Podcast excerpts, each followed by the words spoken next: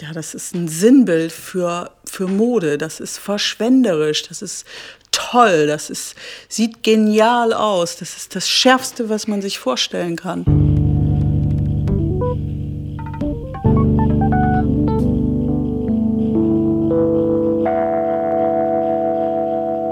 So, los geht's, ne? Jo. Hallo und herzlich willkommen beim Graustufen-Podcast, einem hörbaren Magazin für Design und Gesellschaft. Ich bin Norbert und bei mir ist Tim. Ja, äh, den Graustufen-Podcast haben wir ins Leben gerufen, weil wir das Gefühl hatten, dass wir als Gestalter zu selten über Gestaltung sprechen. Äh, und es kommt oft zu Missverständnissen unter uns mit anderen Gestaltungsgewerken, aber auch im, mit Projektpartnern.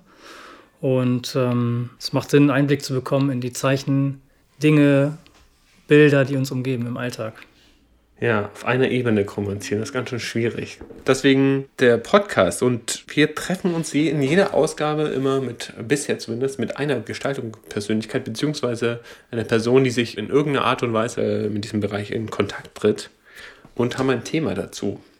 Ja, wichtig ist zu wissen, dass äh, wir das Gefühl haben, dass genau diese Person zu diesem Thema besonders gut passt.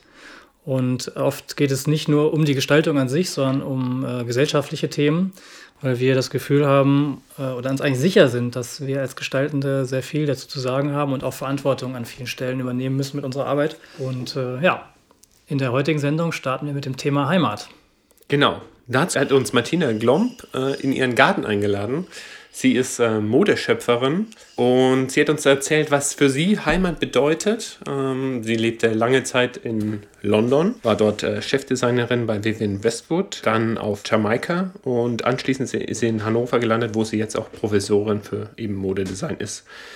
Ähm, sie erzählt uns, warum Deutsche sich modisch nichts trauen und was sie mit Jan Böhmermann gemeinsam hat. In den Sendungen gibt es auch ab und zu Gastbeiträge, die nichts mit dem Interviewten direkt zu tun haben. In dieser Sendung hat Charlotte Milch, die Literaturwissenschaftlerin und Moderatorin des Literarischen Salons, einen Kommentar verfasst, der heißt Warum fragst du, woher kommst du? Haben wir irgendwas vergessen? Warte, ich gucke mal auf die Seite 2. Nö. Warum eigentlich Graustufen, könnte man noch erklären. Ne? So. Warum das Thema. Äh, hier, ich habe den ersten Satz gerade gelesen. Willst du ihn vorlesen? Graustufen definieren den Raum zwischen Schwarz und Weiß. Sie ermöglichen den Blick auf unterschiedliche Perspektiven zwischen den Extremen und zeichnen gleichzeitig deren fließenden Übergang. Dabei sind sie auch ein Abbild unserer diversen Gesellschaft. Auf der Reise zwischen scheinbaren Gegensätzen wie Gut und Schlecht oder Heimat und Fremde begibt sich das Podcast-Format auf die Suche nach den verschiedenen Facetten einer Designkultur, ihrer Macherinnen und Macher und den dahinter verborgenen Prozessen. Ja, genau das wollen wir nämlich auch äh, in diesem Podcast Einblick geben in so Prozesse und wie geht es von der Idee bis zu so einem fertigen Produkt voran und mit welcher Motivation machen Leute Dinge. Ja, das ist immer, das ist immer gut zu wissen. Motivation. Das schreibe ich nochmal auf. Ja, Motivation ist ein, ist ein wichtiges Thema. Mhm. Wir haben noch eine ganz wichtige Sache vergessen. Das oh. Experiment. Ach ja, richtig. Das, alles ist eigentlich nur ein Experiment. Ja, das war auch wichtig zu wissen. Wir sind gar keine Profis, sondern wir probieren uns hier aus. Äh, haben aber schon versucht, bis zur ersten Folge das so hoch zu, uns so hoch zu arbeiten, dass es konsumierbar ist. Ähm, eigentlich kommen wir vom Magazin machen, vom Printmagazin und äh, sind auch in Online-Richtung da äh, befähigt, aber wir haben noch nie einen Podcast gemacht und unsere Vision war es eigentlich, visuelles Hörbar zu machen äh, und quasi das, was so ein Printmagazin ausmacht, zu übertragen, zu gucken, ob sich das übertragen lässt, das Wesen und seine Struktur auf sowas, auf ein hörbares Magazin. Ja, stimmt. Design mit anderen Augen hören ist ja unser Mediamarkt-Slogan. Ja, der, der, den, der gefällt den Leuten. Ich finde den ja immer schwierig. Na gut, dann äh, brauchen wir noch so einen Abspann, oder? So ein, jetzt leiten wir über. Viel ja. Spaß beim Podcast, sowas in der Art. Äh, wir sehen uns bei Martina im Garten. Ja. Viel Spaß. Tschüss. Ähm, Im Vorgespräch hast du erzählt, Martina, dass Heimat für dich dort ist, wo dein Ehemann Jens ist. Wann und wie habt ihr euch eigentlich kennengelernt? Das habe ich so nicht gesagt. Das möchte ich jetzt mal richtig stellen. Meine Heimat ist nicht da, wo Jens ist, sondern meine Heimat ist Jens. Ah. Das ist was anderes. Weil wenn Jens da ist, fühle ich mich immer sicher. Wir kennen uns so lange, wir kennen uns jetzt über 31 Jahre. Und ich fühle mich so sicher und das ist wahrscheinlich so ein Heimatbegriff, dass man sich irgendwo wohl und sicher fühlt. Ähm, und das kann ich so bestätigen. Jens ist meine Heimat. Es ist noch viel mehr ist meine Heimat, aber Jens auf jeden Fall gehört dazu. Und die Verortung an einen bestimmten Ort, darauf zielt die Frage ja auch so ein bisschen mhm. äh, ab, ist eigentlich nicht so wichtig. Wir haben jetzt diesen Lebensort hier in Grasberg zwischen Fischerhude und Worpswede gewählt mhm. und leben hier sehr gerne, aber wir haben natürlich auch schon ganz woanders gelebt und auch schon getrennt voneinander gelebt, viele Jahre. Hm. Ja, auch ein spannendes Thema. Ja, mhm. da, da, schneidest du jetzt gleich mehrere Sachen an, auf die wir nachher nochmal zurückkommen. Wenn man bei dir so am, am frühesten Punkt an, ansetzt, dann ist es ja so bei dir, dass deine Eltern früh verstorben sind und du ja, ja.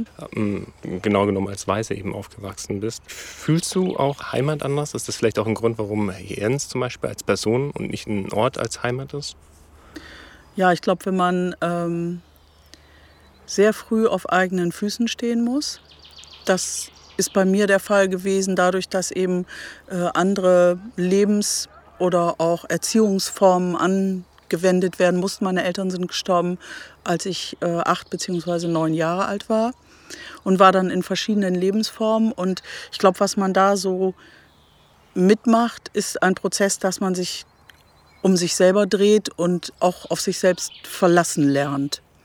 Und äh, das ist bei mir hängen geblieben in positiven Auswirkungen und aber auch in nicht so positiven, an denen ich noch arbeiten muss. Die positiven sind sicher, dass ich eine treue Seele bin und wen ich einmal ins Herz geschlossen habe, den halte ich auch so im Herzen, dass ich sehr gern lange mit Menschen zu tun habe, mhm. über mehrere Lebensphasen, über ganze Zyklen dass ich nicht gerne flüchtige Bekanntschaften habe und dass jemand, der mich interessiert, der interessiert mich auch noch zehn Jahre später, auch wenn was ganz anderes daraus geworden ist. Die Nachteile sind natürlich, dass man, ähm, wenn man sowas überlebt, alleine zu sein, in der Kindheit überlebt, dann ist das bei mir so, vielleicht ist das bei anderen auch so, dass ich bestimmte Sicherheiten brauche. Dazu gehört eben Erfolg, auch eine Verortung mit anderen Menschen, aber Erfolg in dem Sinne, dass man natürlich ganz früh gelernt hat, äh, ich kann das Abitur machen, wenn ich immer Einsen habe. Äh, in meiner Vergangenheit war das so, dass natürlich Jugendamt und Obervormundschaftsgericht auch so andere Bedingungen hatten. Zum Beispiel, wenn du in der Schule jetzt schlechter wirst, dann kommst du auf die Hausfrauenfachschule, mhm. dann kannst du später noch einen Mann heiraten. Und das hat mich mit Angst und Schrecken geplagt, sodass ich dann immer fleißig gelernt habe und wusste, so kann ich unabhängig sein mhm. und kann entscheiden, wie ich will. Und das ist leider, finde ich, ein Nachteil, dass man so das Materielle sehr stark auch mit Wohlbefinden verbindet, weil man einfach weiß, dadurch, dass man gut war und alles richtig gemacht hat, konnte man unabhängig leben. Mhm. Da muss ich noch dran arbeiten. Okay, ja. Äh, was ist da deine Vision? Wie, in welche Richtung willst du dich da bewegen? Äh, ich habe mich schon sehr gut bewegt. Ja. Ich habe auch schon sehr riskante Entscheidungen getroffen in meinem Leben. Zum Beispiel eine sehr sichere, festangestellte Position verlassen in England bei Vivian Westwood, in der ich zum Schluss auch sehr viel Geld verdient habe. Mhm. Aber eben nicht so ganz meine eigenen Entscheidungen treffen konnte. Das war eine riskante Entscheidung für mich und ich habe die auch so gefällt, dass ich erst mal ein Jahr nichts getan habe und mich neu umorientiert habe. Das mhm. war sehr mutig von mir in meinen Verhältnissen. Für andere ist das vielleicht ganz normal. Und daran arbeite ich natürlich weiter, dass ich immer wieder auch Risiken eingehe, auch in der Lehrtätigkeit. Äh, ich habe zum Glück nicht so ein Obrigkeitshörigkeitsgefühl, aber äh, ich brauche schon die Sicherheit. Ich bin finanziell unabhängig. Ich kann jederzeit meine Zelte abbrechen. Und wenn ich das Gefühl habe und das kann, dann bleibe ich auch eigentlich da, wo ich bin und breche die Zelte dann doch nicht ab. Mhm. Aber da gehört eine finanzielle Unabhängigkeit dazu. Das ist ja bei Frauen heutzutage ganz normal, aber auch in meiner Kindheit, in meiner Jugend war das noch lange nicht so. Dass Frauen unabhängig, auch finanziell unabhängig sein wollten. Ja. Zum Thema Zelte abbrechen. ja. ja. Wir haben dir einen Sound mitgebracht. Ähm, der passt ganz gut zum Thema. Äh, wir sind gespannt, ob du den erkennst und was du damit verbindest.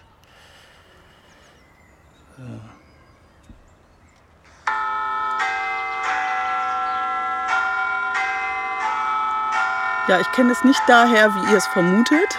Ja. Ich kenne es natürlich aus diesem Klischee, was man im Fernsehen, in schlechten Fernsehserien sieht. In echt kenne ich es eigentlich nicht. Okay. Ähm, das Geräusch ist jedem bekannt. Oh, jetzt kommt Jens und es macht Krach, ne? Ne, das macht gar Das nichts. macht nichts. Hat man kaum gehört. Ja, aber das löst gerade ganz viel in mir auf, aus. Ähm, ja, Jens und ich haben davor gestanden, Arm in Arm. Gibt es ein wunderschönes Foto. Das zeige ich euch gleich nochmal. Kurz vor unserer Hochzeit sind wir für eine Zeitschrift äh, fotografiert worden. Mm, Die hat, hieß Tempo oder Wiener? Wiener. Egal. Die haben eine Story gemacht über Paare, die jahrelang getrennt leben. Und da haben sie uns dann direkt vor diesem Glockenschlag fotografiert. Wie kamst du dem Ort an bei dem Shooting? Ja, Klischeevorstellung nicht? eines deutschen Magazins, das so ein Paar, das getrennt in London und Hamburg lebt, fotografiert. Ja, ich habe mir auch lange überlegt, ob wir den Ton nehmen, weil da äh, auf jeden Fall muss man ja erstmal dazu sagen, das, ist der, äh, das sind die Glocken vom Big Big Ben aus London eben. Äh, ob das nicht vielleicht zu platt ist, aber äh, eine schöne Geschichte dann dazu. Aber wir Ja. waren uns sicher, dass das irgendwas in dir auslösen Ja. würde. Ne? Also, Ja, aber in London habe ich zwölf Jahre gelebt, aber natürlich in ganz anderen Stadtteilen. Ich Ja. meine, wer lebt schon in der Nähe von Big Ben? Das geht ja gar nicht. Und so gesehen kennen die Touristen das wahrscheinlich eher als die Leute, die dort leben. stimmt, ja. Ja.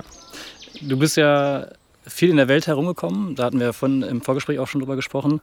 Die erste Station war das Modedesign-Studium in Bremen. Ja. Ähm, wie ging es dann weiter von Bremen aus? Also es ging schon während des Studiums los. Mhm. Ich bin zu Vivian Westwood gegangen, um mein Praktikum da zu machen, beziehungsweise hatte auch durch meine Freundin Brigitte, die dort hingegangen war, die Möglichkeit, ganz schnell einzuspringen. Das kam daher, dass ich ganz lange schon ein Vivian Westwood-Fan war. Und zwar zu einer Zeit, als Vivian komplett unbekannt war. Es gab Veröffentlichungen nur im ID-Magazin, was es damals nur in Berlin im Shop Blue Moon zu kaufen gab für 4 Mark. Und wir sind zum Beispiel aus Bremen nach Berlin getrampt, um das Magazin zu kaufen. Wir waren süchtig nach der Grafik, nach dem Punk, nach diesen Inhalten. Und dann kannte man Vivian Westwood, die als Designerin noch völlig unbekannt war und hier auch gar keine Kollektion hatte. Und ja. mit meiner Freundin Brigitte habe ich zusammen studiert in Bremen. Und die war eher fertig als ich, die war ein paar Semester höher und sagte dann, ich will zu Thierry Mugler nach Paris. Und habe ich gesagt, nein, du musst zu Vivienne Westwood gehen. Sie hat dann bei Thierry Mugler keinen Job bekommen und ist tatsächlich nach London und bei Vivienne Westwood. Wenn da jemand aufschlägt und was tun will, war man zu der Zeit relativ willkommen, weil es gab wenig talentierte deutsche Designer in England. Und äh, Vivian hat so gemerkt, da kommt jemand, der will mir helfen. Es gab da nur fünf Leute und hat Brigitte dann erstmal ein halbes Jahr behalten. Und meine Bedingung war, sobald ihr noch jemand braucht, bitte sofort mich anrufen. Und dann kam Samstag ein Anruf, willst du Montag kommen? Und dann kam ich und hatte auch überlegt, das Studium abzubrechen. Da war ich ja dann da. Ja. Ich bin aber dann doch noch mal zurück, habe in drei Monaten meinen Abschluss gemacht und dann schnell wieder nach London. Also, was du gesagt hast, ich bin nicht viel rumgekommen. Ich bin eigentlich immer irgendwo gewesen, durch meinen Job, durch Zufall und da bin ich dann auch geblieben. Ja. Ähm, du meintest, du bist nicht, gar nicht so viel rumgekommen, wie sich das so darstellt, aber du bist ja nicht in Bremen geblieben. Und auch nicht in Nein. London. Nein, damit meine ich, es gibt ja so dieses jemand, der viel rumgekommen ist, der hat eine Weltreise gemacht und dann hat er vielleicht in Australien mal ein Jahr mit dem Rucksack gearbeitet und gereist. Ich habe eigentlich immer nur gearbeitet und da, wo ich gebraucht worden bin, da war ich dann. Du hast aber, glaube ich, auch Zeit auf äh, Jamaika eine Zeit lang ver Ja, verbracht. das war meine Zukunftsvision, das war so der Lebenswunsch. Da wollte ich aber auch arbeiten. Also Aha. da wollte ich nicht in der Sonne liegen. Ja, wir haben natürlich ganz viel in unserer Beziehung und auch Ehe mit Musik zu tun gehabt, dadurch, dass Jens ja Musiker, DJ, Produzent ist und ich schon immer Musik und Mode verbunden habe. Für mich sind das die beiden wichtigsten Dinge gewesen, die auch ganz viel miteinander zu tun haben hatten.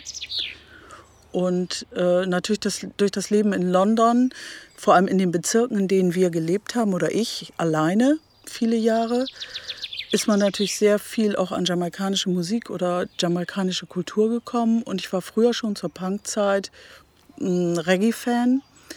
Ich habe, glaube ich, die größte Reggae-Sammlung Brems gehabt, auf jeden Fall. Inzwischen natürlich auch viel Dancehall, andere Sachen dabei. Und dann war das natürlich klar, dass man irgendwann mal nach Jamaika möchte und sich das da angucken will. Und dann sind wir häufiger und häufiger gefahren, sind länger da geblieben und haben dann durch Freunde und Bekannte aus London oder auch aus Jamaika angefangen, uns dort so eine Lebensperspektive aufzubauen. Mhm. In Sansan, Port Antonio, wo G Street Records direkt unser Nachbar war und wir quasi auch in unserem Haus ein bisschen Einkommen erzielt haben, dadurch, dass wir an Künstler, die dort zu Gast waren, vermietet haben. Und mein Ziel war das, gemeinsam mit einer Freundin dort einen, so eine Art, ja, wie soll man das nennen, so einen mobilen Styling- und Produktionsservice anbiete, mhm. indem ich mit jamaikanischen Fra Frauen Styling für die Fotografen anbiete, die dort shooten und auch vielleicht eigene Kollektionen entwickle aus lokalen Rohstoffen oder mit lokalen Materialien. Das Tolle daran war, dass die Frau von unserem Freund äh, Siggy Baker eine Fotoagentur hat, die Z Agency eine damals der bekanntesten Fotoagenturen Englands und natürlich Fotografen wie Jürgen Teller, Mondino, Stefan äh, Sedanui zu Gast dort auch bei uns im Haus waren. Dadurch hatte man natürlich auch so eine Perspektive, wo man sagen konnte, man hat Leute auch aus seiner Welt dort zu Besuch und kann mit denen vielleicht Sachen machen. Mhm. Das Ganze hat sich dann nach ein paar Jahren zerschlagen ja, wir hatten auch so die Vision, vielleicht haben wir ganz viele Tiere und Kinder in Jamaika, weil da sind tolle Schulen, das ist immer warm, das Klima ist toll, es ist ein tolles, ehrliches Lebensgefühl da auch und es gibt auch wirkliche Dorfgemeinschaften noch. Mhm. Es gibt ein Heimatgefühl da. Ja, das hätte ich jetzt auch gefragt, wie das war Heimatgefühl. Ja. Ich habe eine Phase gehabt, da war Jamaika meine Heimat. Aber natürlich so eine idealisierte Traumheimat weil Jamaika auch sehr viel Gewalt, Drogen und Waffen hat. Mhm. Und in Port Antonio, was so der nächste Ort war von unserem Haus dort, mm, ist dann der Hafen ausgehoben worden für Kreuzfahrtschiffe und damit ist natürlich die Kriminalität auch im Ort extrem gestiegen. Und wir haben dann leider auch sehr schlechte Erfahrungen gemacht, mhm. dass bei uns im Haus Chloe Sivini war zu Gast und ist bei uns im Haus überfallen worden von Eindringlingen. Und ich habe dann gesagt, meine Heimat kann kein Ort sein, an dem ich eine Wache oder ein Security oder irgendwas an der Tür haben muss. Das geht nicht. Und dann kam durch Zufall jemand vorbei, der unser Haus gerne übernehmen wollte. Und wir haben uns dann entschieden, nach Deutschland erstmal wieder für länger zu gehen. Es war ja sowieso immer so ein On und Off, dass wir aus London rüberflogen und haben dann unsere Zelte mal wieder abgebrochen. Und auch leider ein Jahr später ist unser Freund vor Ort dort auch ermordet worden. Und vielleicht auch so mit Recht. Es war nicht mehr so dieses Sicherheitsgefühl, was, was ich auf Jamaika und Portland immer hatte. Ja. Ich habe mich da nie unsicher gefühlt. Als das vorbei war, musste ich dann auch weg. Wann war das zeitlich? Das ging los Mitte, Ende der 90er, mhm. parallel zu meiner Arbeit bei Westwood, wo man so die ersten Fühler ausgestreckt hat und dann auch so wirklich überlegt hat, wie kann man sich hier eine Basis schaffen und das Haus verkauft. Wir haben dann ein Haus gekauft dort auch, äh, um uns da zu verorten, haben auch wirklich tatsächlich richtig dort Steuern gezahlt und alles uns angesiedelt. Das klingt jetzt ja okay, äh, natürlich macht man das. Das ist auf Jamaika schon ganz schön schwierig. Mhm die Bürokratie zu durchschauen und auch hm, die ganzen Bestechungssysteme so zu verstehen, wie das alles funktioniert, war schon ganz schön schwierig. 2002 haben wir dann endgültig entschieden, nach Deutschland zu gehen. Und ich bin auch nie wieder nach Jamaika gefahren. Ich glaube, das bricht mir das Herz. Mhm. Also wenn eine Sache dann beendet ist oder beendet werden musste, dann ist das dann bei mir auch treu. Also ich kann da nicht wieder hinfahren. Verstehe. So, wir sind jetzt umgezogen, weil draußen ein Trecker die ganze Zeit war. Da ein bisschen, war ein bisschen laut. Deswegen jetzt andere Akustik. Komme ich nochmal kurz zurück auf äh, London und Wim Westwood. Ähm, mit der bist du ja, wie ich höre, immer noch eng befreundet. Ähm, und da man äh, euch nachsagt, dass ihr starke Persönlichkeiten äh, ist, ist, die, ähm, ist das ein Grund für eure Freundschaft oder kann das auch für eine Freundschaft sehr belastend sein?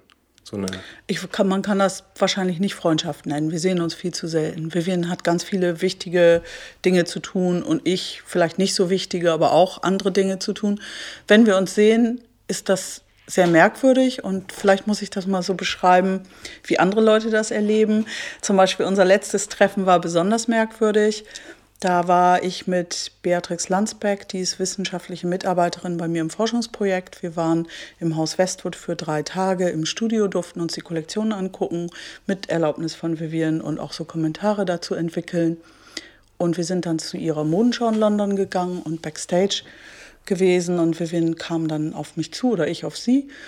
Und dann hat sie gesagt, wir werden uns wohl nicht mehr sehen. Sie hätte Wichtiges zu tun. Sie kann sich auch nicht mit sowas befassen, was ich so mache. Das kenne ich von ihr. Sie ist zuerst immer sehr abweisend.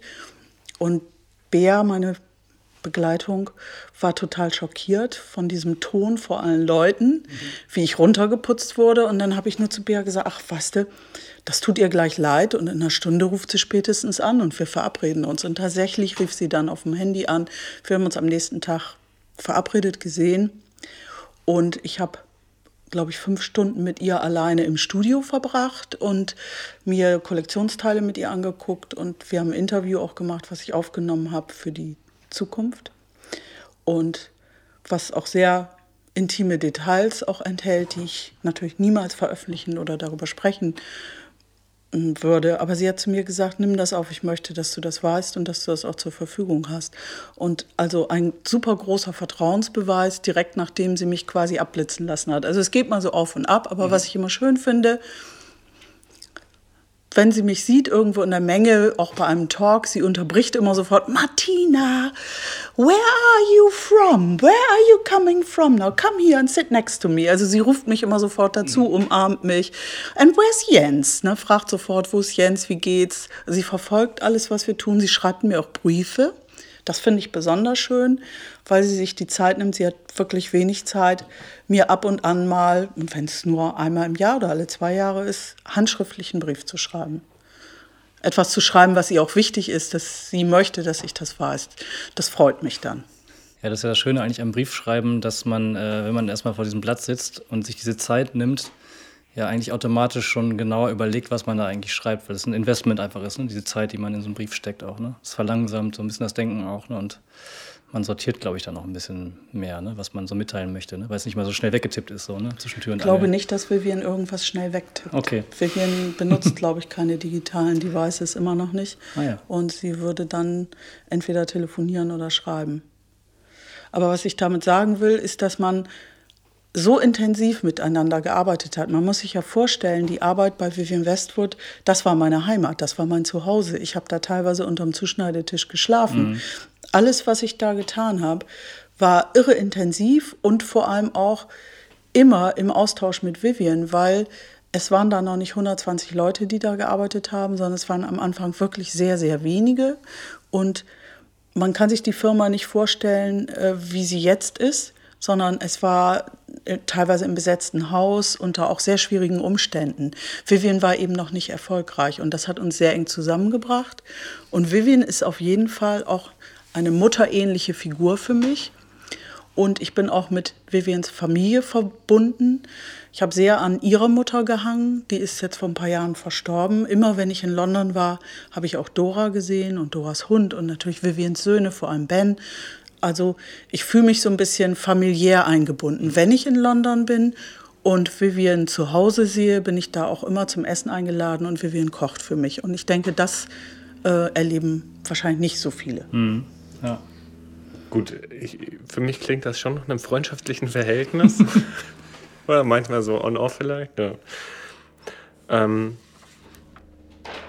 In, in Norbert, es ist Es ist ein bisschen ja familiär und heimatlich eher als freundschaftlich. Mhm. Wir haben einfach so viel Zeit miteinander verbracht und kennen uns so gut, dass wenn wir in der Nähe sind, dann auch zusammen sind. Ich kann jetzt nicht sagen, dass sie meine Freundin ist und ich bin mit Sicherheit auch nicht ihre, aber wir sind mhm. fast ja eher familiär miteinander verbunden, durch harte Zeiten zusammengegangen. Ja, ja. Doch, ich glaube, das, ja, ja. ja, schreibst du, glaube ich, ganz gut. Kommen wir zu einem ganz anderen Thema. Ähm, und zwar wollen wir ein bisschen mehr über jetzt äh, Heimat äh, sprechen. Und eine, ähm, ein, einfach eines, was man viel beobachtet, ist ja ein bisschen ähm, durch die Globalisierung verschwinden regionale Identitäten. Hört man zumindest sehr häufig. Ähm, ist das, spürst du das auch? Ist das etwas, was, was du wahrnimmst? In der Gestaltung? In der Gestaltung? Ja, das ist etwas, da kann ich für mich selber auch keine Antworten oder keine Lösungen finden. Also es gibt keine lokalen Identitäten mehr in dem Sinne, dass sie natürlich gewachsen sind. Es gibt so Fake angelegte. Selbst in Dörfern, in funktionierenden Dörfern ist es nicht mehr so die Identität, in die man reingewachsen ist. Das ist etwas, was in Medien schon so oft beobachtet wurde und was man sich dann aneignet oder kopiert als Identität. Ich glaube, dass es ganz, ganz schwierig ist, heutzutage rauszufinden, was eine lokale Identität ist und was nicht. Und natürlich die Globalisierung, ich, also für mich ist ja immer so ein ganz wichtiges Beispiel Berlin, das ist ja eine Stadt, die ich überhaupt nicht mag. Mm, mein Mann ist aus Berlin, deswegen müsste ich es eigentlich mögen, aber ich habe mich in London immer sehr viel wohler gefühlt. Äh, wenn, man, wenn man in Berlin ist, trifft man ganz viele verschiedene Leute aus verschiedenen Regionen aus verschiedenen Ländern, die alle so tun, als wären sie Berliner. Und das finde ich immer ganz schwierig. Oder viele davon. Mhm. Ich fand gerade in London, wo das Gegenteil der Fall ist, wo fast alle versuchen, sehr exzentrisch auch ihre Andersartigkeit rauszustellen, das war mir immer sehr viel sympathischer. Mhm.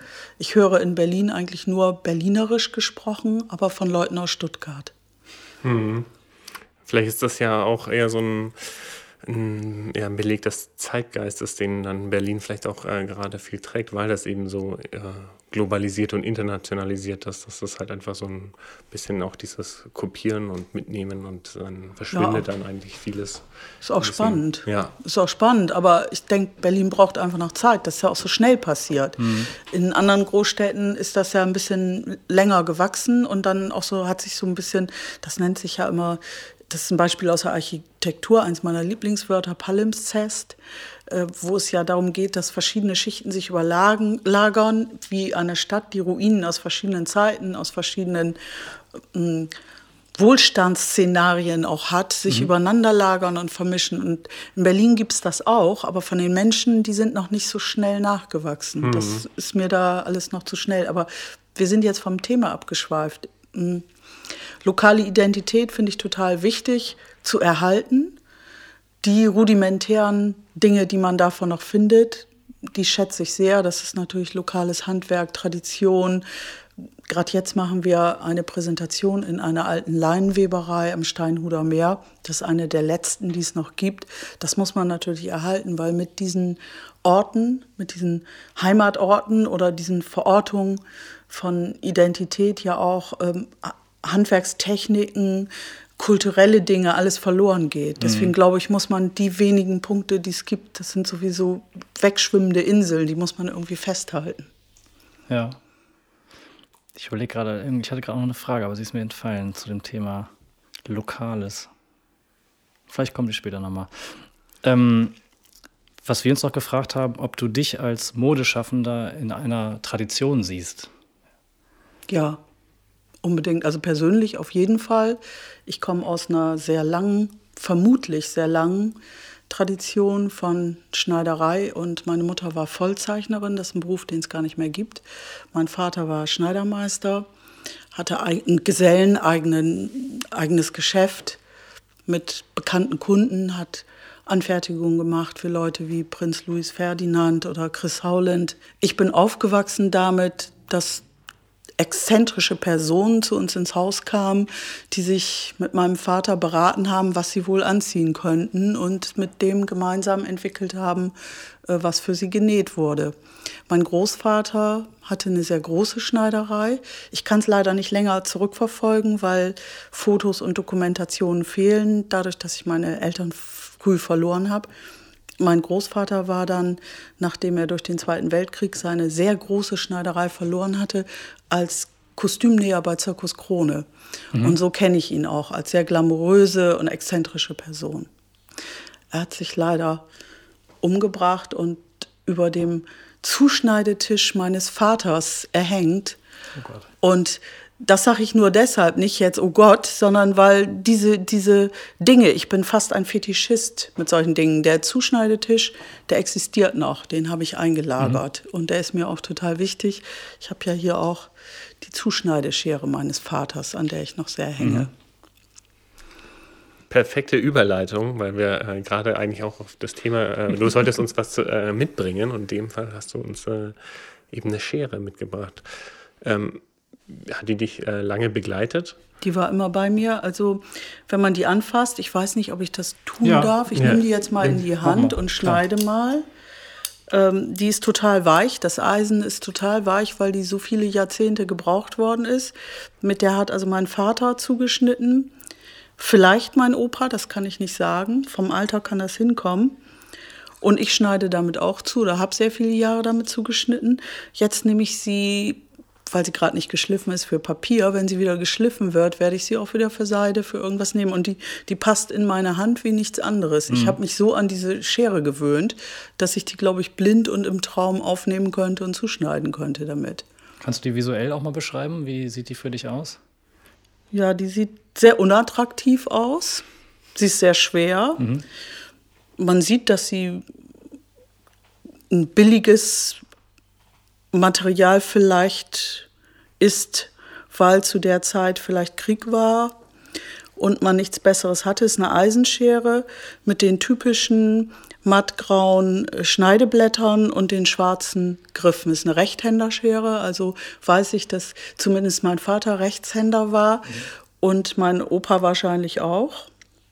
Und ist eine sehr kleine Zuschneideschere, vielleicht für ja, vielleicht für schwierige Kurven und so. Ich hatte auch schon mal eine größere Zuschneideschere von meinem Vater, auch die habe ich leider verloren. Bei Westfoot geht manchmal was verloren, aber ich habe im Hause Westfoot immer mit dieser Schere zugeschnitten und auch jetzt, wenn ich was für mich selber mache, schneide ich mit dieser Schere zu.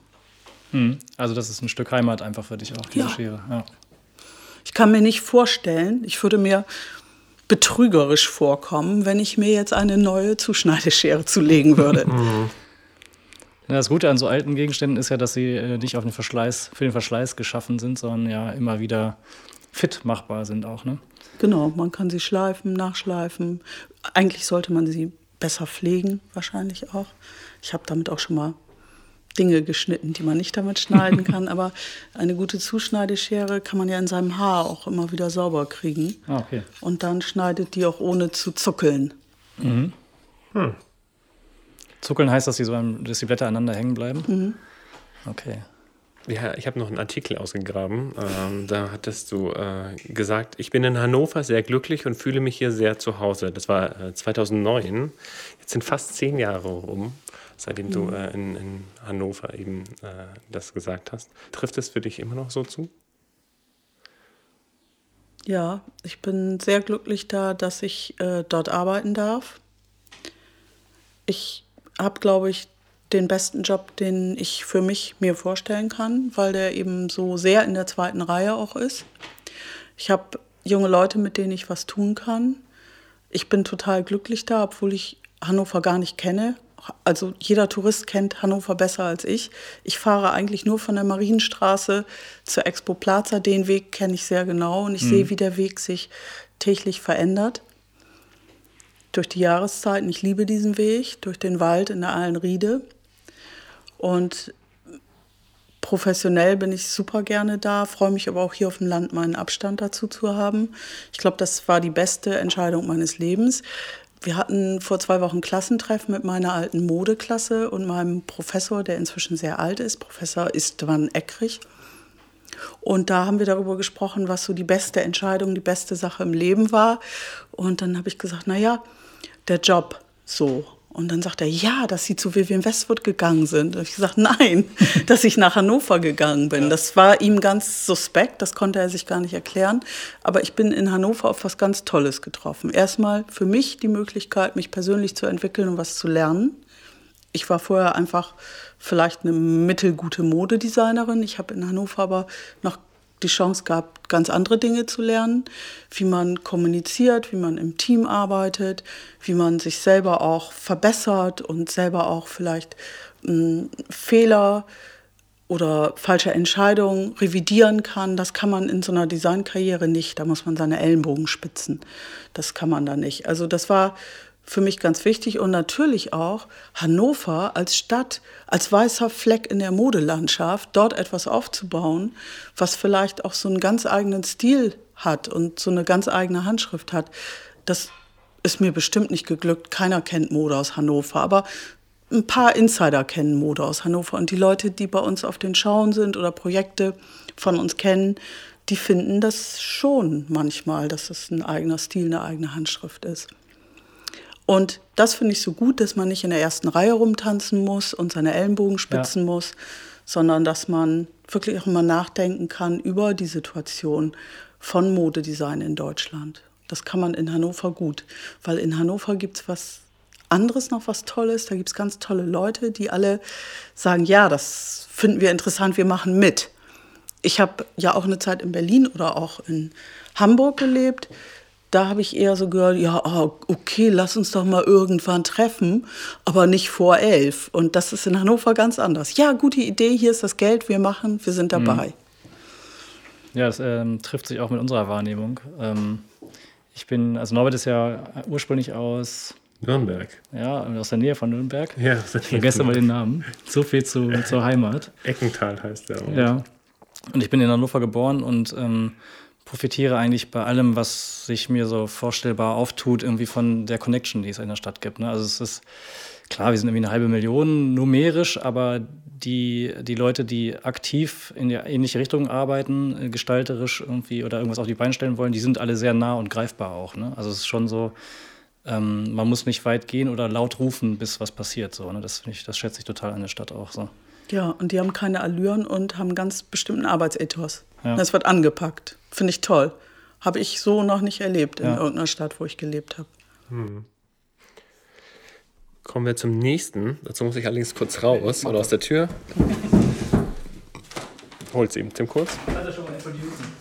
Nee, will, du darfst natürlich gleich loslegen, wenn du es dann siehst, was dir dazu einfällt. Soll ich raten, was da drin ist?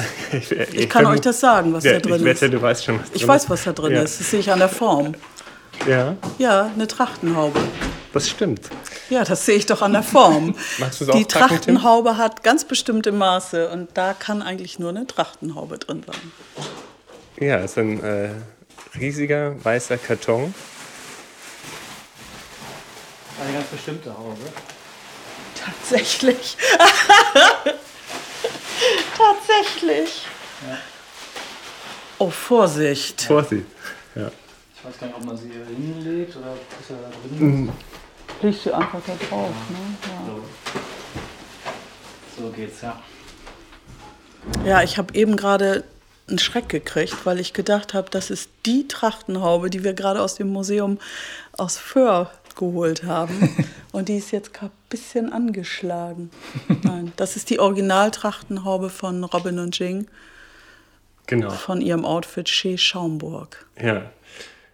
Vielleicht kannst du es kurz beschreiben, was man eigentlich sieht an der, an der Haube. Ja, das ist ein Sinnbild für, für Mode. Das ist verschwenderisch. Das ist toll, das ist, sieht genial aus, das ist das Schärfste, was man sich vorstellen kann. Die Schaumburger Tracht, die Inspiration für diese Haube war, ist sowas von opulent und sowas von drüber. Das ist einfach für jeden, der Mode schöpft. Ich nenne das ja Modeschöpfer. Modedesign ist ja von außen drauf. Modeschöpfen ist ja von innen her etwas kreieren. Mhm. Äh, jeder, der Modeschöpfer ist, kann einfach nur total begeistert sein von dieser, diesen Ausprägungen der Kleidung in der Schaumburger Tracht. Und die Frauen haben immer mehr und mehr gezeigt, was sie haben und haben diese riesigen schwarzen schleifenartigen Hauben gehabt, die man nur tragen konnte, weil man sie mit einem Band unterm Kinn schließen konnte. Mhm. Und in einem Projekt mit Studierenden nach neuem Trachten haben wir uns mit den Couture-Allüren dieser Trachten auseinandergesetzt und zwei Studierende, Jing Jing Chi und Robin Rau, haben sich eine ganz bestimmte Person vorgeknöpft, die sie, über die sie in der Auseinandersetzung mit der Tracht erfahren haben. Ein Hermaphroditen, der geboren wurde und der von seiner Familie in die Frauentracht gesteckt wurde, in der er ja quasi so nach außen strahlt, dass man gar nicht mehr Fragen stellt, was da drunter ist. Ein Mann, eine Frau, was auch immer. Mhm. Und Robin und Jing haben diese auch erdrückenden Zwang dieser Tracht und diese wunderschöne Eleganz der Tracht in der Nachempfindung aus Spanholz, nenne ich das jetzt mal, ne? Ja. Äh, Furnierholz.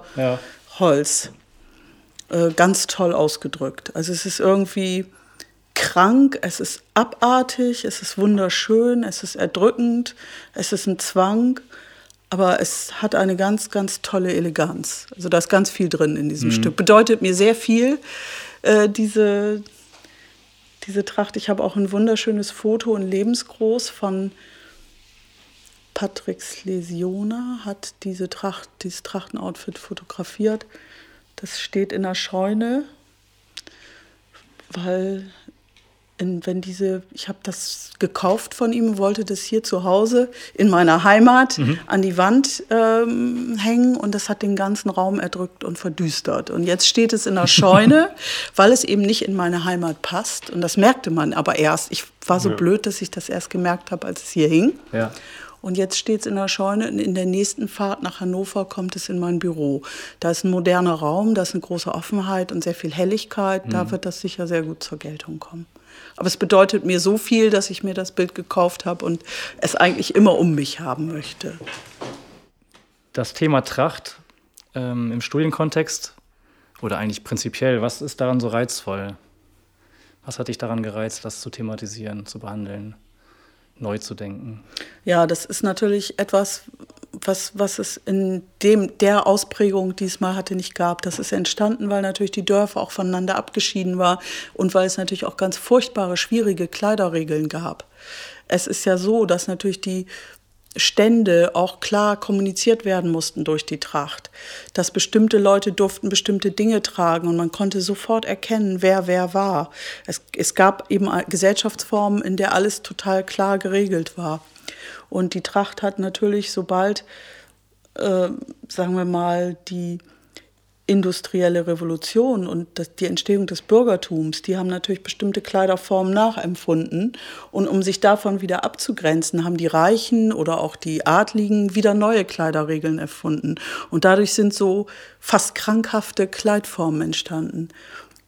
Und das ist total faszinierend, weil es nicht nur eine Inspiration ist für die Kleidform, sondern auch für die Handwerkstechniken, für ja, man kann eigentlich alles davon ablesen, wie die Leute gelebt haben. Wenn man die Trachten nicht auf Bildern betrachtet, sondern wenn man die selber auch mal anprobiert und sich versucht damit hinzusetzen, dann merkt man, dass das Leben ganz anders war. Man kann also durch die Kleidung in eine andere Zeit und in einen anderen Ort reisen. Vivian Westwood hat ja auch mal eine Modenschau gemacht, die ist Time Machine. Also es ist, die Tracht ist so eine Art Time Machine, in die man sich begeben kann und dann versuchen kann zu empfinden, wie es den Leuten gegangen ist. Es gibt ein sehr schönes Interview mit einer alten Trachtenträgerin aus Schaumburg, die eine solche Haube getragen hat, äh, die gesagt hat, sie hat dann irgendwann die Tracht abgelegt. Und als sie gefragt wurde, warum, da hat sie gesagt, ja, sie hat nach dem Zweiten Weltkrieg einen VW Käfer bekommen. Wie hätte sie denn bitte mit der Haube in den Käfer reingekonnt? Und das ja. ist, ist, da wird ganz deutlich, das ist eine Vergangen Vergangenheit, das gibt es nicht mehr. Und die Trachten, die wir heute haben, sind ja ganz anders, sie sind genauso lesbar aber die sind natürlich viel kodierter und schwieriger. Wie schnüre ich meine Turnschuhe und welche Jeans habe ich an, in welcher Waschung? Das ist alles ähm, viel komplexer geworden. Trotzdem kann man natürlich immer noch genau ablesen, wo jemand herkommt. Ja. Es ist weniger opulent auch heute, ne? Außer jetzt äh, in ganz bestimmten Kreisen dann wieder, ne? Ja, ist für bestimmte Anlässe. Ne? Mhm. Aber das war es da ja auch. Die Alltagstracht zum Beispiel, äh, von der kann man noch ganz viel lernen. Die Alltagstracht, das waren natürlich Stoffe, die sehr robust waren. Das waren Leinen, die waren teilweise naturgefärbt, handgewebt. Und da hat man natürlich, genauso wie ich das hier auf dem Land in meiner Heimat auch mache, seine Sonntagskleidung, seine Kleidung für bestimmte Gelegen Angelegenheiten und seine Kleidung, wenn man im Garten rumwurstelt. Also im Winter zum Beispiel laufe ich hier als Modedesignerin nur mit meiner speckigen alten Reithose und einem Islandpullover rum. Das ist warm, das kann was ab, da kann ich auch draußen im Garten mitarbeiten. Das ist ganz klar, dass das äh, auch die Wertschätzung von Festtagskleidung ist. Mhm. Wenn ich zu einem besonderen Anlass gehe und ich ziehe ein Abendkleid oder ein Westwood Outfit an, das habe ich auch schön verpackt dann so und das ziehe ich zu bestimmten Gelegenheiten an. Das gibt es ja heutzutage sehr selten. Ich habe neulich mit einer Modedesignerin gesprochen, die gesagt hat, es ist wichtig, dass man immer dasselbe anhat. Das sehe ich nicht so.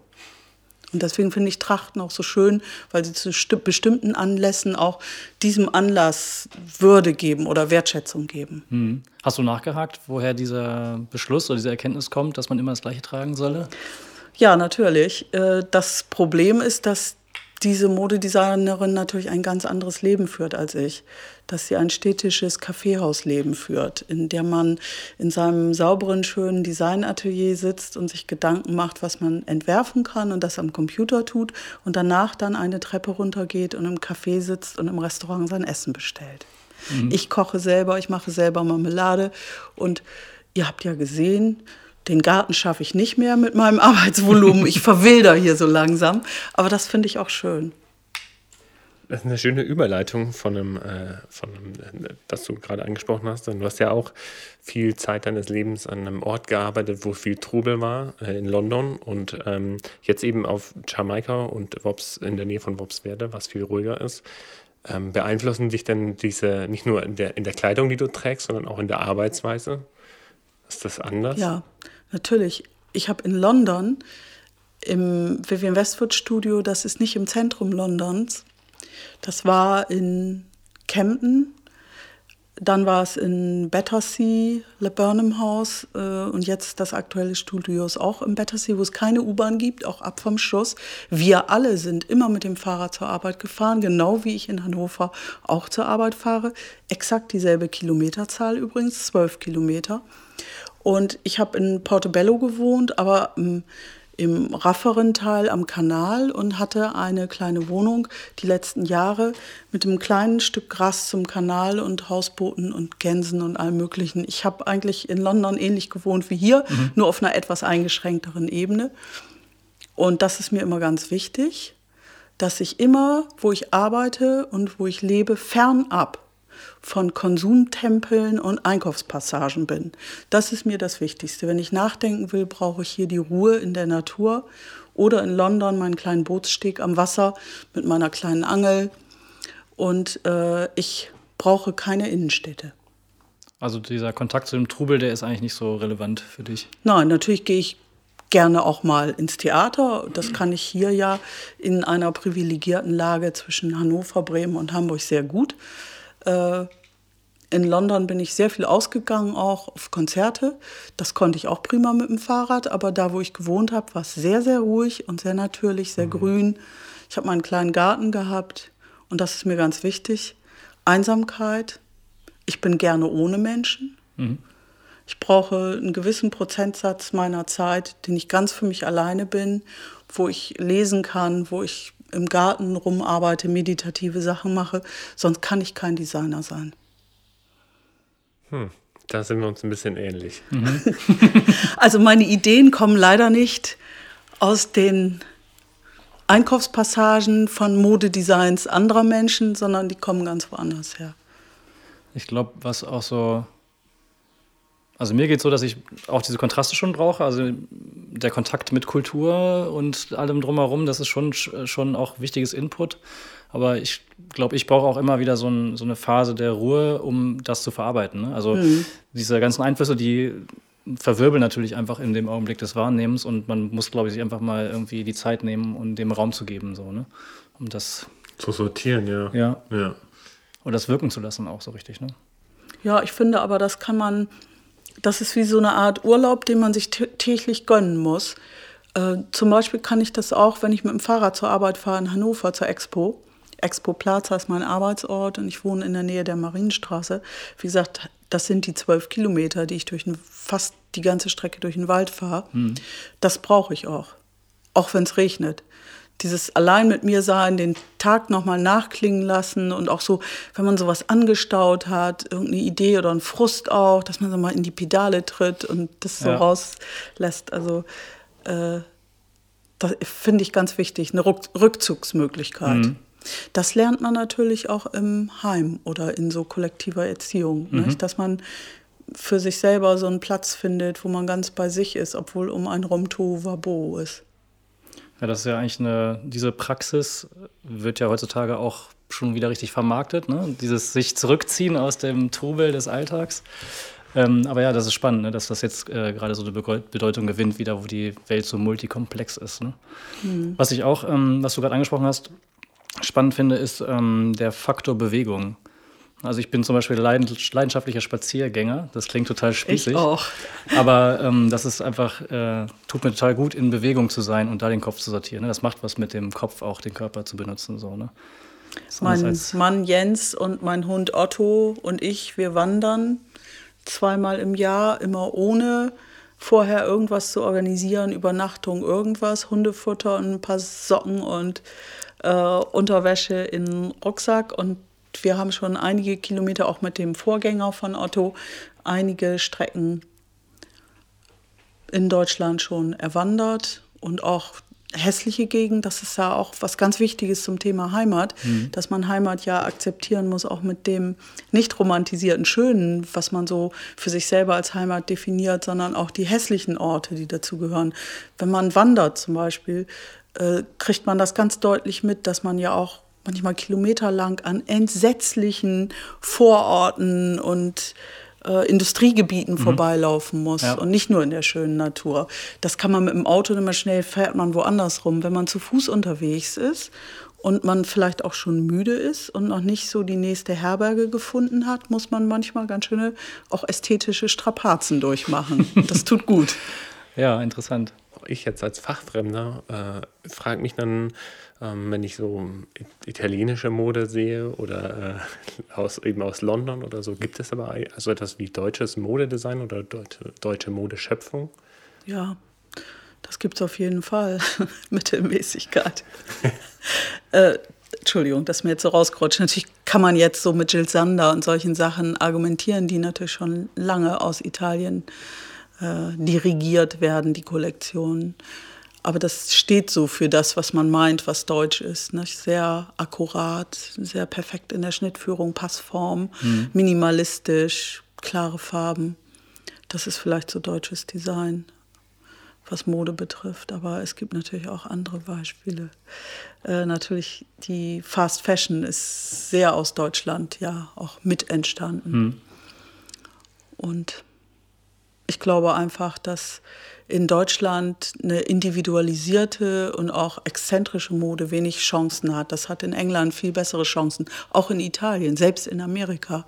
Deutschland ist immer ein Land, wo auch modisch alles richtig und gut und schön gemacht werden muss mhm. und man nicht einfach äh, was gefunden ist, was irgendwie eine tolle Farbe hat, die einem warm ums Herz macht oder äh, ein Stoff, den man gerne anfasst. Das wird nicht gemacht. Das mhm. ist sehr viel mehr konform in Deutschland, das Konsumverhalten. Äh, und das beeinflusst natürlich auch die deutschen Designer, die für den deutschen Markt entwerfen. Ja. Hast du eine Ahnung, woher dieser fehlende Mut kommt, sich extrovertierter zu kleiden im Vergleich zu anderen Ländern? Eine Idee dazu? Selbstverleugnung. Na, also ich glaube, da gibt es eine Tradition in Deutschland für. Hm, hat natürlich auch mit Gesellschaftssystemen zu tun. In England zum Beispiel, da habe ich natürlich die besten Vergleichsmöglichkeiten. Ich war auch sehr, sehr lange in Italien, sehr viele Jahre. Und Italien sehe ich dann eher noch ähnlich wie England, sehr dezentralisiert auch in Entscheidungen. Mhm. Kleine Dörfer, die haben immer einen Chef, der dann mit den Leuten entscheidet, wie es gemacht wird und nicht alles, was so nur von oben kommt, dass es in Deutschland die Demokratie ist, die ja fast diktatorische Formen angenommen hat, die ist sicherlich schuld daran. Und in England findet man eben auch in Wales ganz andere Kleidungsstile als in Cornwall oder in Devon. Mhm. Und ähm, das findet man hier nicht so in Deutschland. Das ist sehr konform, uniform. Und ich finde, da gibt es ein ganz gutes Beispiel für den Unterschied von Design in England und in Deutschland jetzt polarisierend beschrieben. Aber man kommt in ein Haus rein und man sieht, oh, ein Tisch ist festlich gedeckt und in Deutschland wird man sofort sehen, weiße Tischdecke und alle Tassen und Teller ist alles weiß mhm. Von Bavaria, guter Qualität oder auch nicht so guter, aber alles weiß. In England kommt man in ein Haus rein auf dem Land und sieht eine uralte Tischdecke, die vielleicht schon ein paar Löcher hat und man sieht auf den ersten Blick auch ein Eindruck, ein festlich gedeckter Tisch und man stellt fest, dass jede Tasse ein anderes Muster hat, wenn man näher rankommt. Und das mhm. wird auch gepflegt. Das Alte, die Tradition wird gepflegt. Und das ist weniger schlimm, wenn ein Sessel ein Loch hat, als einen neuen Sessel zu kaufen. Mhm. Und das fehlt uns hier. Bei uns ist immer, ich meine, wenn man sich mal einen Tatort anguckt, das habe ich immer getan, als ich neu nach Deutschland zurückkam, habe ich mir sonntags immer den Tatort angeguckt, um einen guten Eindruck von der deutschen Kultur zu bekommen. Mhm. Selbst einfache Polizeibeamte wohnen in, in Anführungsstrichen, designten Wohnungen mit so barähnlichen Küchentresen, also Klischeevorstellungen von einer schönen und neuen Welt ohne individualistischen Einschlag. Mhm. Und wenn, dann natürlich nur pseudo-individualistisch, so mit gekauften Accessoires aus Plastik made in China. Also ganz schlimme Kultur in Deutschland.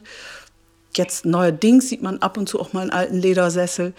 Aber die gibt es ja gar nicht mehr. Und da würde ich gern auch noch mal sagen, was die Probleme sind, die auch uns, auf uns modetechnisch zukommen.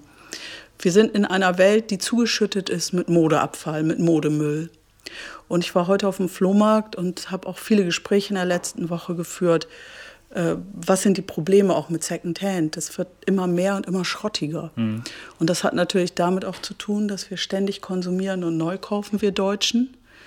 Unzufriedenen Selbstverleugner sag ich jetzt wieder polarisieren. Ja.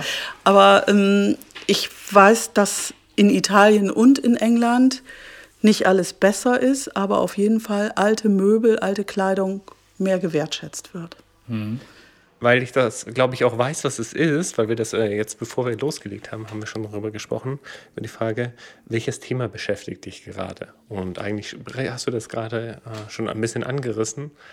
Ähm ja, gerade, eigentlich hat mich das schon immer beschäftigt, aber je nach Arbeitsphasen habe ich drüber geschwiegen oder es auch ein bisschen verleugnet. Aber für mich ist Qualität so das Allerwichtigste im Leben. Und zwar nicht diese oberflächliche Qualität, über die wir eben gesprochen haben, sondern eine Qualität in der Produktion von Dingen, im Wert von Dingen, in der Verarbeitung und natürlich Nachhaltigkeit ist da das Allerwichtigste. Wir können nicht ähm, die Welt mehr nachhaltig machen, wenn wir nicht auf Qualität achten. Und ich sehe, das so erschreckend, dass Kinder im Unterricht nicht mehr Materialien anfassen, dass Stricken, Häkeln, wissen die gar nicht mehr, was das ist. Wenn die Stricken kennen, dann nur so als Boom aus so einer Trendzeitung, mhm. der kurz mal aufflackert. Leute fassen nichts an, Leute machen sich ihre Kleidung nicht mehr selber. Dadurch ist der Wert völlig verloren gegangen. Kleidung ist was, was so millionenfach in Läden hängt und gekauft, angezogen entsorgt wird. Und ich bin ja in der nachhaltigen Designstrategieforschung und wir versuchen natürlich, Lösungen zu finden. Was mhm. macht man mit diesen Bergen von Secondhand? Wie ändert man diese Verhaltenseinstellungsschere bei Nutzern? Das bedeutet ja, dass alle sagen, ich finde Nachhaltigkeit toll. Ich würde sehr, sehr gerne nachhaltige Mode tragen. Ich interessiere mich dafür. Die Fakten sagen uns aber, dass es keiner tut. Und diese Verhaltens- und Einstellungsschere, daran würde ich ganz gerne arbeiten. Das beschäftigt mich. Ähm, das ist gerade sehr untrendy, das Thema, weil alle im Modedesignbereich oder in der Designbranche an Kreislauffähigkeit arbeiten und das natürlich viele Firmen nutzen, um wieder eine Rechtfertigung zu finden, doch wieder mehr zu produzieren oder neu zu produzieren. Und ich bin da mit meinen tollen Kollegen und Mitstreitern eigentlich in ganz Deutschland oder auch international auf diesem Slow Fashion Weg, wo man eben sagt, es kann nicht die Lösung sein, Dinge zu erfinden, die kreislauffähig sind und dann weiter zu konsumieren, sondern es muss auch eine Lösung geben, den Konsum etwas zurückzuschrauben, wieder wertvolle Dinge zu besitzen, die man weiter vererbt, vielleicht lokal verortete Dinge, die zu einer Heimat gehören und die ein langes Leben haben. Also mein Ziel ist es, in der Mode die Lebensdauer von Kleidung zu verlängern und den Durchlauf von Kleidung zu verringern, Ressourcen zu schonen und ich sage immer so, ich bin gegen Ressourcenverschwendung und hässliche Kleidung, weil das gehört direkt zusammen. Kleidung, die im Laden hängt, ist hässlich. Die ist massenproduziert aus stinkenden und billigen Materialien und die Leute merken das noch nicht mal. Das sind die wahren Kaisers neue Kleider. Mhm. Eine Sache hast du gerade angesprochen, äh, die ja vielleicht auch in so eine Strategie gehört, ähm, Bedeutung. Also dass die Dinge eine Bedeutung haben, auch eine persönliche Bedeutung halt. Ne? Dann, dann ist es nichts, was man so einfach mal entsorgen kann oder ne? wegschmeißt. So. Ist ein Wort, was ich jetzt ganz bewusst, glaube ich, oder versehentlich auch nicht gesagt habe, weil es eben gerade so ausgelutscht ist. Storytelling in der Mode mhm. ist ja etwas, was jetzt gerade die großen H&M und diese Läden alle machen. Wir müssen Storytelling machen. Ne? Das wird aber nicht gemacht, damit sich Menschen mehr mit dem Kleidungsstück identifizieren, mhm. sondern um eine Geschichte zu erzählen, die sich besser verkauft. Das ist es ja letztendlich. Mhm. Und deswegen bin ich jetzt so mit Bedeutung ist, und Storytelling ist ein bisschen schwierig. Aber jeder, der schon mal ein Kleidungsstück selbst gemacht hat, der wird das zu schätzen wissen, dass ein Kleidungsstück eine Geschichte hat. Und ich nenne mich da auch wirklich gerne Fetischist, weil ich glaube, dass tote Dinge ein Leben haben und dass sie Sachen erzählen können und sprechen können. Wir haben nur verlernt zuzuhören.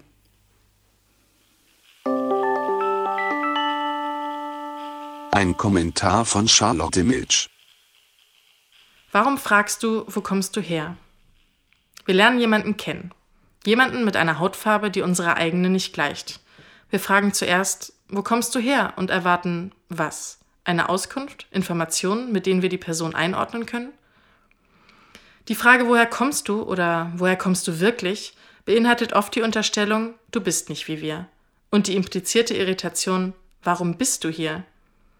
Genauso verhält es sich bei der Überraschung über akzentfreie Aussprache oder über den Bildungsstand von Menschen, die man in Deutschland viel zu oft mit dem Label mit Migrationshintergrund versieht.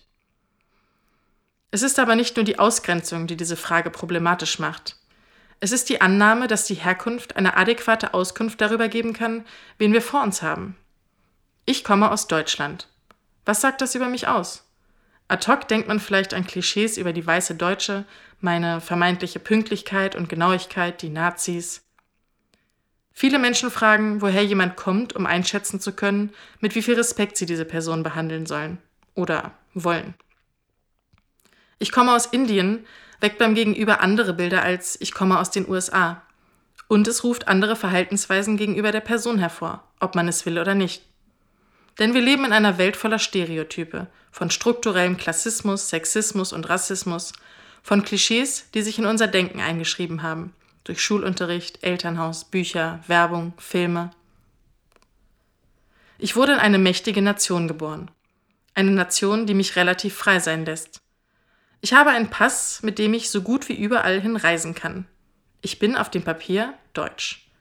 Aber repräsentiert mich das? Ist dieses Land meine Heimat? Und wenn ja, was sagt das über mich aus? Und möchte ich darauf reduziert oder immer wieder daran erinnert werden?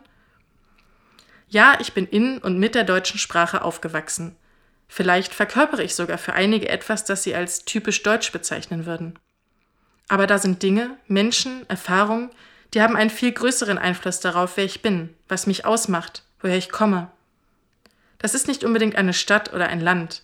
Das sind Erlebnisse, die mich geprägt haben. Schmerzhaftes, Glückliches, tagtägliche Rituale, Beziehungen, die ich führe. Alles Dinge, die mich mehr ausmachen, als ein Ländermythos es je könnte. Wenn ich jemanden neu kennenlerne, dann wird mir diese Person ihre Geschichte erzählen, wenn sie es denn will. Nur weil ich in einer bestimmten Position bin oder weil ich mich vielleicht auch nur interessiere, ist mir mein Gegenüber keine Antwort schuldig. Es gibt Menschen, für die ist Heimat keine relevante oder sogar eine schmerzhafte Kategorie. Vielleicht haben sie ihre Region verloren oder mussten sie verlassen, Vielleicht werden sie in Deutschland aufgrund ihrer Hautfarbe immer und immer wieder gefragt, woher sie eigentlich kommen. Vielleicht steht der Begriff Heimat ja auch viel eher für eine Person oder einen Gegenstand, Jemand oder etwas, wo sie sich zu Hause und sicher fühlen, weil eine sogenannte Heimat für sie nicht oder nicht mehr existiert. Und anstatt wütend zu fragen, warum darf ich denn jetzt nicht mehr wissen, wo jemand herkommt, könnte man sich die Frage stellen, warum ist mir das eigentlich so wichtig? Nur weil etwas kein Problem für mich persönlich ist, heißt das nicht, dass das Problem nicht existiert. Es bedeutet, dass ich in einer Position bin, in der ich von gewissen Formen der Ausgrenzung nicht betroffen bin. Und was interessiert uns, wenn wir diese Frage stellen? Warum meinen wir sie stellen zu müssen? Was erhoffen wir uns davon? Auskunft worüber? Klarheit worüber? Wenn sich Menschen kennenlernen und kennenlernen wollen, werden sie ihre Geschichten erzählen, werden sie ihre Wege nachzeichnen und darüber sprechen, was sie geprägt hat. Das werden Erfahrungen sein, schöne Erlebnisse, Ausgrenzungen, Wege, die zurückgelegt, Verluste, die gemacht wurden. Sie werden von Anfängen berichten und all dem, was sie geformt hat. Bei manchen kann das vielleicht Heimat sein, bei anderen nicht. Aber ich hab, wundere mich, dass ihr mich nicht gefragt habt, wo ich herkomme. Wo du geboren bist? Ja. Erzähl. Ja, ich komme aus Fegesack. Das ist der Hafen, ein Hafenort von Bremen. Ah, ja. Ja, okay. Der auch schon von, von der Symbolfigur, der Fegesacker Junge ist die Symbolfigur für die Stadt Fegesack, schon eine modische Darstellung hat. Das ist der Seemann, der breitbeinig dasteht und dem die Hosensäcke, die Hosentaschenbeutel nach außen hängen in der, von der Hose, weil er nämlich in der Hafenstadt seine ganze Kohle auf den Kopf gehauen hat. Das Amüsierviertel von Bremen. Und mein Mann Jens kommt auch daher und wir sind auf derselben Schule gewesen. Ah ja. Ja, ich wusste, ich wusste, dass du aus Bremen kommst, aber ich wusste nicht, dass es so ein, äh, auch so ein interessantes Thema dann darum auch noch gibt. Der Fegesacker Junge. Fegesack, kenne ich gar nicht. Ich komme ja auch aus dem Süden. Ja. Kenne ich, ähm, weil ähm, Böhmermann das äh, erwähnt. Ich weiß nicht, ob er Der da war auch wohnt. auf derselben Schule. ah ja, okay. Da gibt es übrigens, das muss, das, muss, das muss ja jetzt nicht mehr in die Sendung, das muss man sagen. Äh, Jan Böhmermann hat was ganz Tolles gemacht. Es gibt so eine App, wo man Buslinien mitfahren kann, virtuell. Und Jan Böhmermann ist quasi vom Fegesacker Bahnhof zu seiner Schule gefahren, was ja auch quasi Jens und meine Strecke ist, und hat das dann kommentiert, äh, als Heimatloser in, in seine alte Heimat zu gehen und zu sehen, dass da jetzt ein Spielcasino ist und ein Aldi, wo früher das und das war. Ja. Es ist jetzt mal abgesehen von dem, was ihr macht, ist eine sehr interessante kleine Busfahrt. ja. Aber passt doch total zum Thema auch. Also ist ja Ja. auch eine Auseinandersetzung mit der eigenen Heimat. Ne? Ähm, auch interessant, dass er den, der, der Ort wird öfters von ihm erwähnt auch. Ne? Also er hat anscheinend auch eine innige Beziehung zu dieser, zu dieser Heimat. Ne? Die, Ja, ich habe ich hab eine Vision von Fegesack. Meine Kindheitserinnerungen an Fegesack sind ein Hafen, der nach Fisch stinkt, mit Loggerbooten. Die Frauen, die am Kai sitzen und die Fischernetze mit ihren Händen noch reparieren, mit großen Nadeln und Händen die Fischernetze reparieren. Und mein Vater, der damals mit dem Motorroller mich abgeholt hat und über das Kopfsteinpflaster von seiner Schneiderei den Berg runterfuhr, in den Hafen rein und dann die Frauen schrien, da kommt der fliegende Schneider, der sprüht Funken, weil er dann immer so scharf in die Kurve gegangen ist, dass der Motorroller so Funken gesprüht hat. Fegesack war ein ganz toller Ort. Und Jan Böhmermann hat das sehr gut beschrieben, dass man davon nichts mehr sieht. Ah, interessant, ja, das müssen wir uns auf jeden Fall nochmal uns äh, zu Gemüte führen. Ja, dann äh, vielen Dank für das Gespräch. Das Gerne. war Graustufen mit Martina Glomp zum Thema Heimat. Vielen Dank. Gerne. Tschüss.